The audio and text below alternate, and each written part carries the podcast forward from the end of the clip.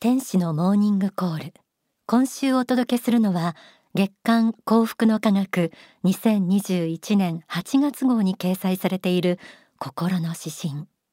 社会的知性。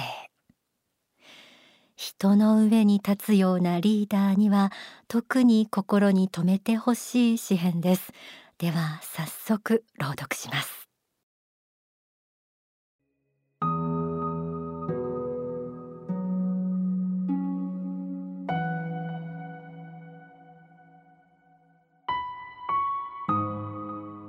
心の指針。社会的知性。一言で社会的知性が足りないと言われる人がいる。大抵は表面的な経歴から言えば人を教える立場やリーダー的立場での発言が期待される人が他の人々の信頼を裏切る場合に使われる。人を傷つける失言。まさかの行動。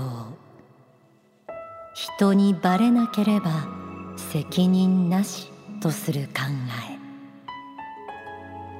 古い言葉で言うと品性や徳が欠けているのである。校教育で倫理や道徳が軽視されている。それも原因だろう。人の気持ちがわからない。異性の気持ちがわからない。親の気持ちがわからない。子供の気持ちがわからない。公と死の区別がわからない。仕事中と仕事外の区別がつかない。上司と同僚の区別がつかない。時には釣り上げた魚に餌はやらないとばかりに結婚後別人格になる人もいる。のある人になりなさい。ギリギリいっぱい自分の判断や言葉に責任を取ろうとする人になりなさい。あなたの行動を他の人々が真似てもよい人間になりなさい。その自覚が社会的知性と呼ばれるものの実態だ。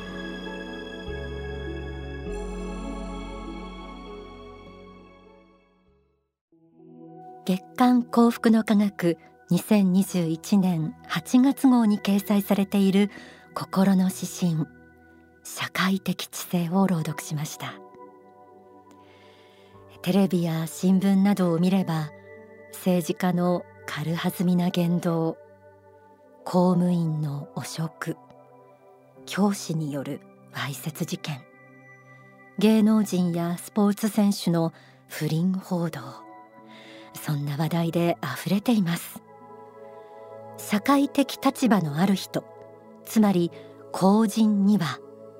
人々の見本として立派な人格者であってほしいと願う人々の期待は時に裏切られ立派な経歴を持つ社会的知性が足りない人たちが今日もニュースで言い逃れをしています。人を傷つける失言。まさかの行動。人にバレなければ責任なしとする考え。古い言葉で言うと品性や徳が欠けているのである。影で悪いことずるいことをする人は人にバレなければいいという考えがあるのでしょう。悪知恵というのでしょうか。それに対し社会的知性とはいいことと悪いことの分別がつく大人の知恵のことだとも言われています。仏法真理ではこの世でたとえ悪事がバレなかったとしても死後必ずそれは白日のもとにさらされると教えられています。書籍あなたは死んだらどうなるかには死後の霊的真実がこのように明かされています。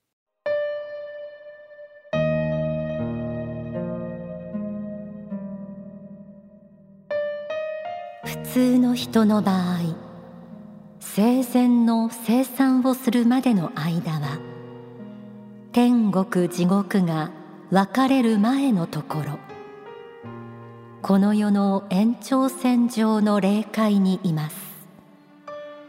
そこでよく言われるように過去を映すスクリーンを見ます。昔で言えば過去を映す鏡です。あの世の人たちは昭魔の鏡ということが多いと述べています。それは生前の悪業悪いことをしたことなどを映し出す鏡なのです。そういうイメージ的には鏡。もしくはスクリーンのようなものがありそこに知り合いなども集まってきていますし導きの天使たちも来ています。そこで自分の生前の何十年かの生涯個人ヒストリーを上映してくれるのです。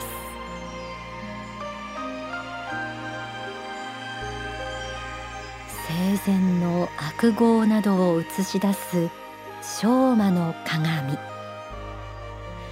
誰も見ていないと思っても神様や守護霊が見ているとしたらどうでしょう。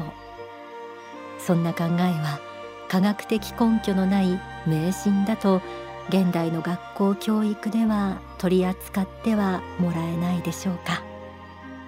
でもこうした倫理や道徳。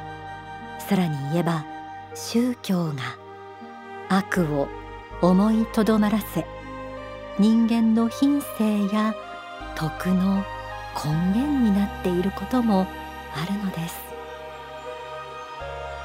心の指針では社会的知性が足りない人の特徴が挙げられていました。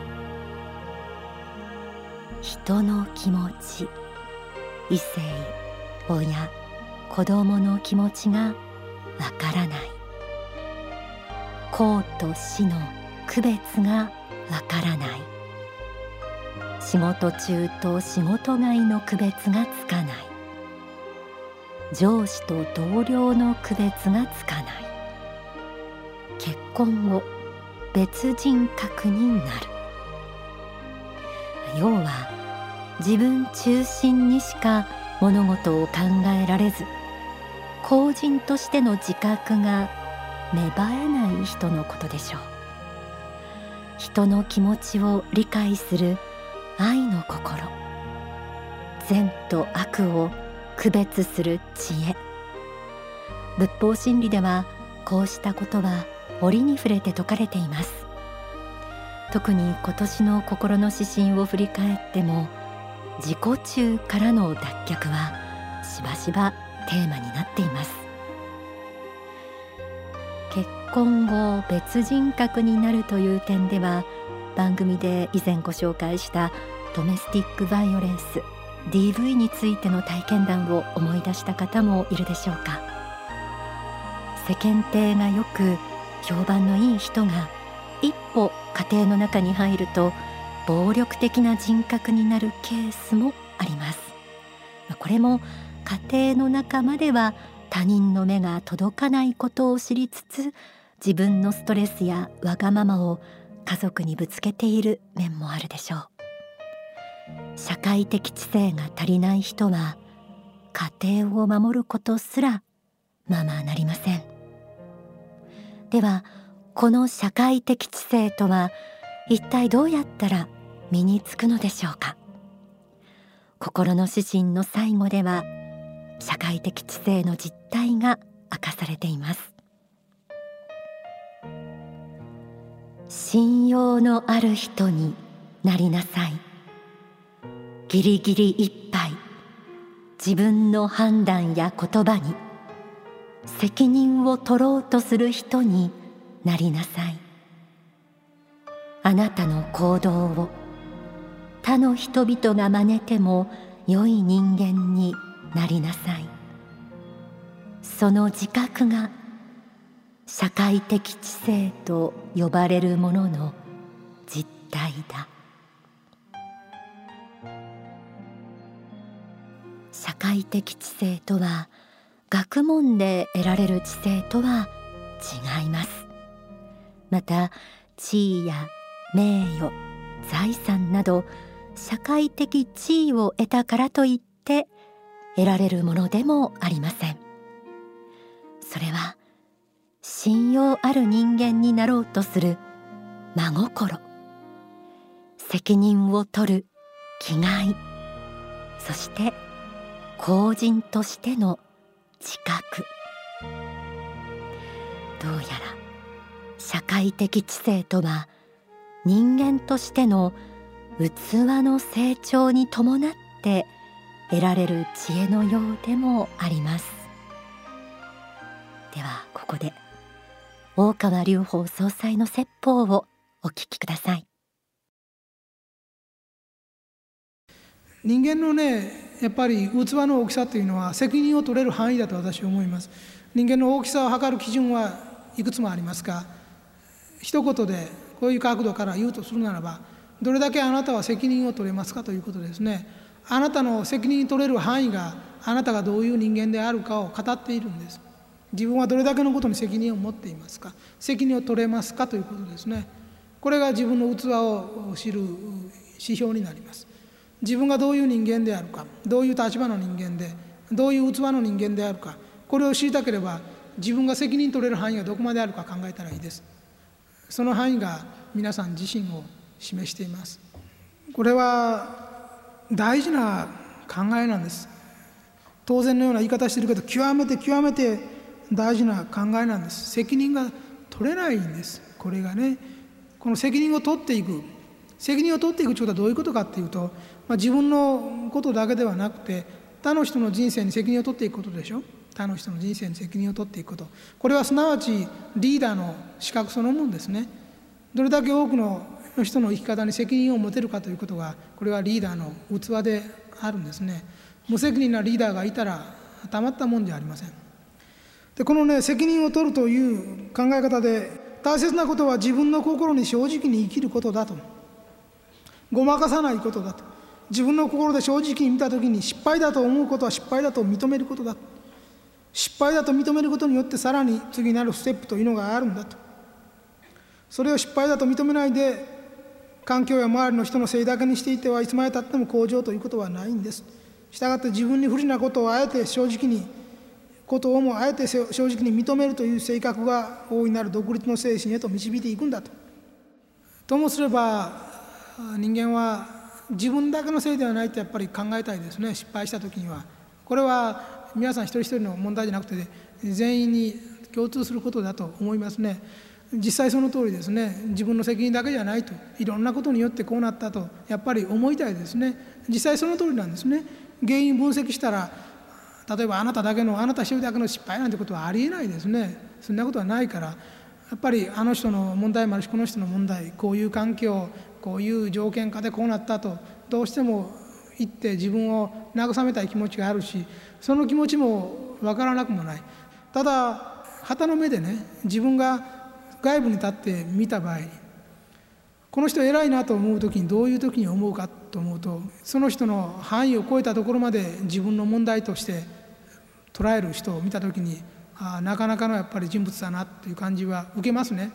心の中で自分の責任の範囲っていうのをね少しずつ少しずつ広げていくことです。それがその責任という言葉で語っているものがやがて愛というものに変わっていきますからね。最初は責任と思っているものがやがて愛というものに変わっていきますから必ずそれが愛になっていきます。お聞きいただいた説法は書籍人を愛し人を生かし人を許せに収められています。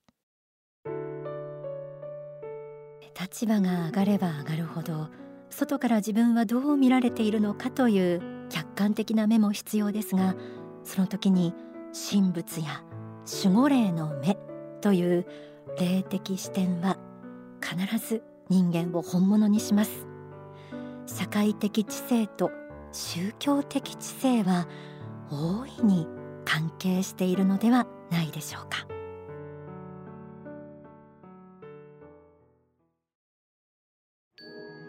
ではここで一曲お送りします。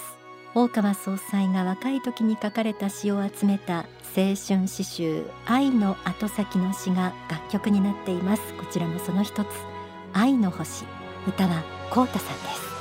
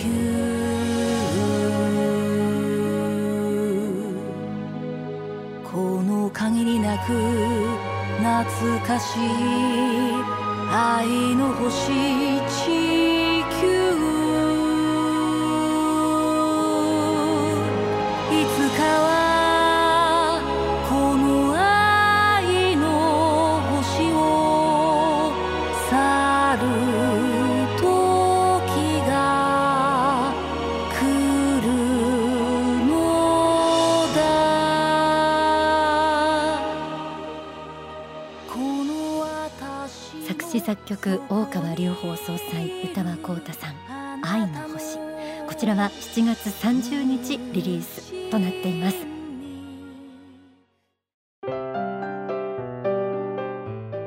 今日の心の指針社会的知性。